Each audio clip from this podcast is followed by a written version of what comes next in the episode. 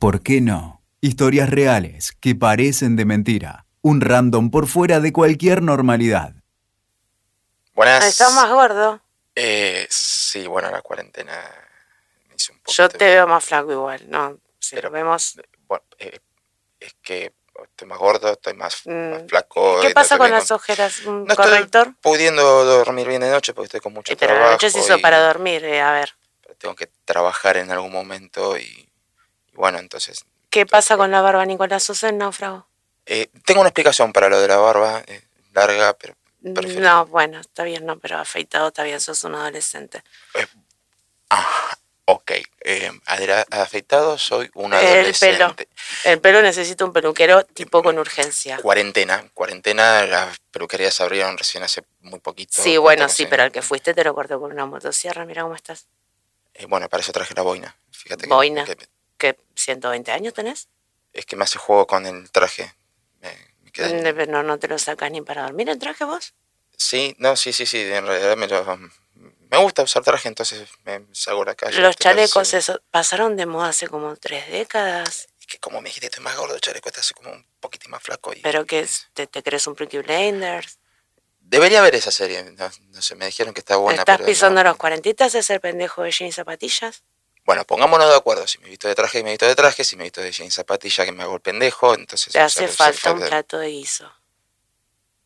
Me acabas de decir que me ve más gordo. O sea, no. Los kioscos, los tenés que esquivar. Pero estoy más gordo o más flaco. O sea, Cheto. pongámonos- ¿Cómo? Desgrasado. ¿Eh? Progre. No, para, para, para, para. Ya, eh, o sea, progre. O sea, no. Facho. O progre o facho, ¿en qué quedamos? Te olvidaste del barrio. Ok.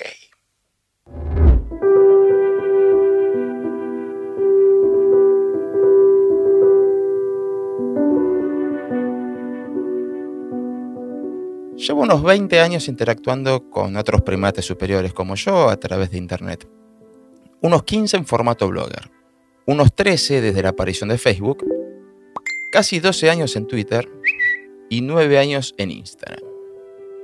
Podría decirse que estoy medianamente curtido en cuanto a lo que hacen este tipo de comentarios, pero la verdad es que hay cosas que aún hoy molestan. Al menos molestan de vez en cuando, porque medio que todo me resbala, pero incluso en personas sin sentimientos como uno, cada tanto nos despertamos con algo atravesado. Eso que los demás llaman angustia, creo. Y entrar a alguna red social para compartir algo personal es una incitación a cortarse las venas con el borde del celular. Me joden los comentarios negativos cuando los veo en dirección a otra persona. Y me joden doblemente cuando vienen en mi dirección. ¿Por qué doblemente? Porque al factor sorpresa, o sea, quien esperaba ese comentario, le tengo que sumar la incomprensión. ¿A qué me refiero? A la facilidad de juzgar al otro y sentenciarlo con lo que tiene, con lo que no tiene, con lo que debería hacer, con lo que debería dejar de hacer, con lo que tendría que cambiar o con aquello que tendría que mantener tal como está. Y no es una cuestión de género. Hombres y mujeres vamos por la vida de los bits tirando comentarios, muchos positivos, demasiados negativos. Hace años que los hombres tenemos naturalizado para nosotros el mismo trato que históricamente nos enseñaron como normal. Marcar los defectos. Es una conducta inculcada, aunque nadie se haya dado cuenta, aprendida, instigada por un patrón que lleva a que los padres quieran que sus hijos sean lo más mejores del mundo. Y ahí están los cantitos de las hinchadas de fútbol, como Sumum, que de tan homofóbicos pegaron la vuelta y no se dan cuenta que sacar chapa de haber sodomizado al rival, aunque sea figurativamente, no da muy heterosexual que digamos. Pero bueno, en un mundo tan binario, no hay nada más difícil que ser. Y en un mundo en el que cada vez es más fácil hablarle al otro sin enfrentarlo cara a cara, es cada vez más difícil la empatía. Qué paradójico, ¿no? Gracias a las redes estamos hiperconectados y cuanto más conectados estamos, menos empáticos somos. Igual, volviendo al punto de lo aprendido, los hombres somos crueles entre nosotros. Reconozcámoslo.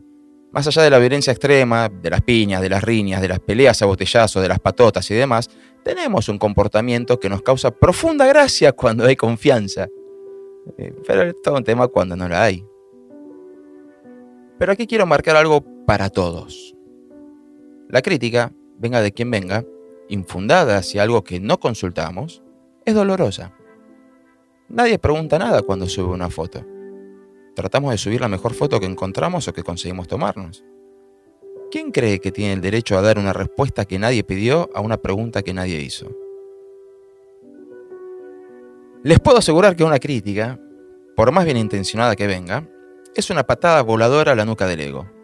Salvo que nos vean con la bragueta abierta y nos avisen, en cuyo caso se les agradecerá, al hombre en general le duele el comentario crítico. Algunos reaccionarán de forma violenta, a lo machito, incapaz de procesar la oralidad de otra forma que no sea a través de la fuerza. De allí para abajo, un largo degradé hasta el tipo que se puede deprimir. Dicho esto, paso a darles algunos tips para ahorrarle futuros inconvenientes cuando me vean por ahí o en alguna red social.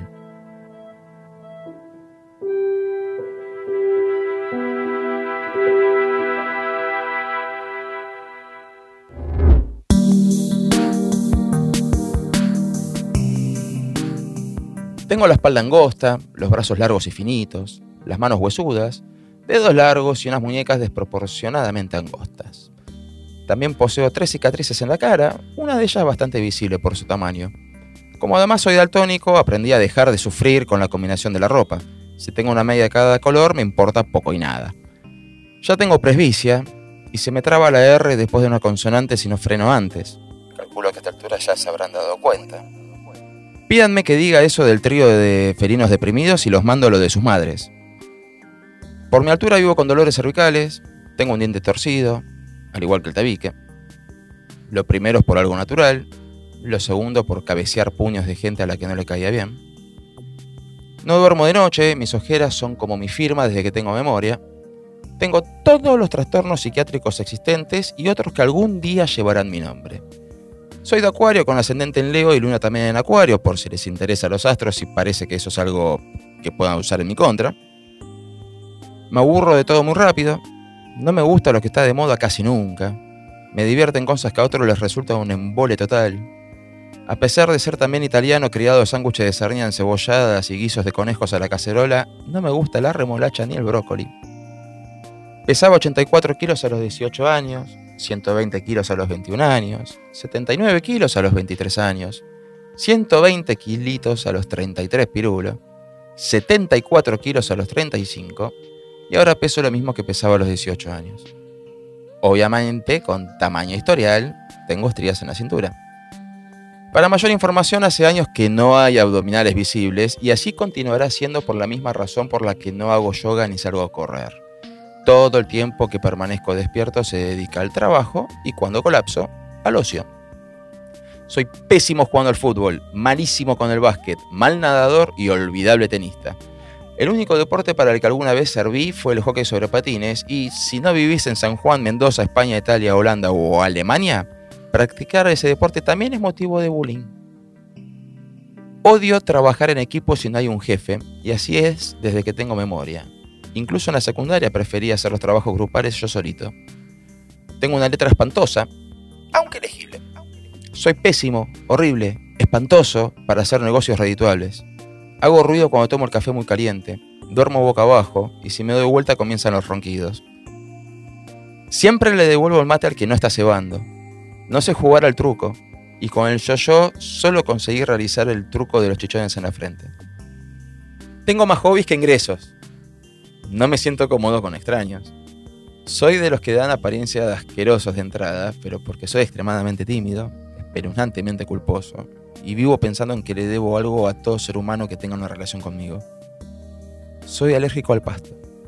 Sí, al pasto. Una picadura de abeja o de 20 mosquitos me puede desencadenar un edema de glotis. O se decía una edema. Soy horrible para lidiar con el dolor y por ello le huyo como un buen auténtico cobarde. Tengo problemas de memoria a corto plazo. Le he pagado un viaje a Disney al cerrajero del barrio de todas las veces que me olvidé las llaves y también la hipoteca a varios terapeutas. Tengo problemas de memoria a corto plazo. Ah, ya, ya lo dije, perdón. Recuerdo todos los cumpleaños, aniversarios y efemérides, pero como nunca sé en qué día vivo, siempre quedo como el orto y termino pidiendo disculpas. Tengo problemas de... Lo de memoria ya está, ¿no? Sí, bueno.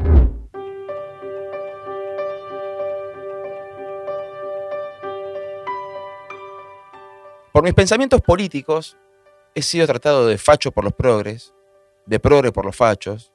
¿Y qué he hecho para que estas estupideces ocurran? Decir lo que pienso, pensando lo que digo. Marco una contradicción en un concepto religioso vinculado a la ley y me crece la barba de Fidel Castro. Señala una contradicción en la prioridad de la vida entre una bala de plomo y una descarga eléctrica y la barba se encoge hasta llegar a ser un bigotito chiquitito made in Tercer Reich. Es muy difícil ser progre para los fachos y fachos para los progres. Imaginen que es como que no hay lugar de pertenencia. O sea, a mí me resbala porque cuanto menos contacto deba tener con otro ser humano, mejor. Pero si fuera otra clase de persona, una consentimiento, ponele, sería todo un tema no formar parte de ningún lado. Algunos acusan que esta actitud es de egocentrista. O egocéntrico, como se decía. Bueno, no importa. Lo he conversado en terapia, mientras le pagaba otra cuota de la hipoteca, pero no logro encontrar la relación entre el ego y no comulgar con la masa. No es sentirse superior. Un tipo con el encefalograma plano tampoco va a encajar en ningún grupo de pertenencia. Es sencillamente que disfruto mucho de mis propias contradicciones como para tener que lidiar con pensamientos únicos y homogéneos. Aún hoy creo que millones de personas pueden estar equivocadas, y si no, pregúntele a Don Winston y su soledad frente al mundo allá por 1939. Durante muchos años he mantenido un comportamiento beligerante respecto de mis creencias. Luego comencé a callar. Muchas veces por autocensura. Pero la inmensa mayoría ocurrió porque cambié de parecer. A esta clase de personas nos califican de veletas. O, si sos periodista, de corrupto, vendido, llora sobres. Y a mí me asombra el que nunca cambia de parecer sobre absolutamente nada de su universo de creencias, como si no viviera, como si nada pasara a su alrededor, como si no conectara con el otro. Y sé que puedo estar sonando contradictorio con esto, pero que no me guste estar con gente no quiere decir que sea un sociópata ermitaño. Conecto, empatizo, aprendo, me cuestiono. Y es maravilloso. ¿Vieron que cuando alguien viaja a otro país se fascina con la otra cultura y charlan con todo el mundo? Bueno, prueben de hacerlo con el vecino de al lado, el de arriba, el de abajo o el de enfrente, y se darán cuenta que cada ser humano es un universo cultural en sí mismo.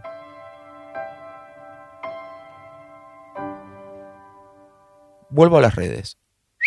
¿Alguno se anima a decir esas mismas cosas que dice, pero en la calle?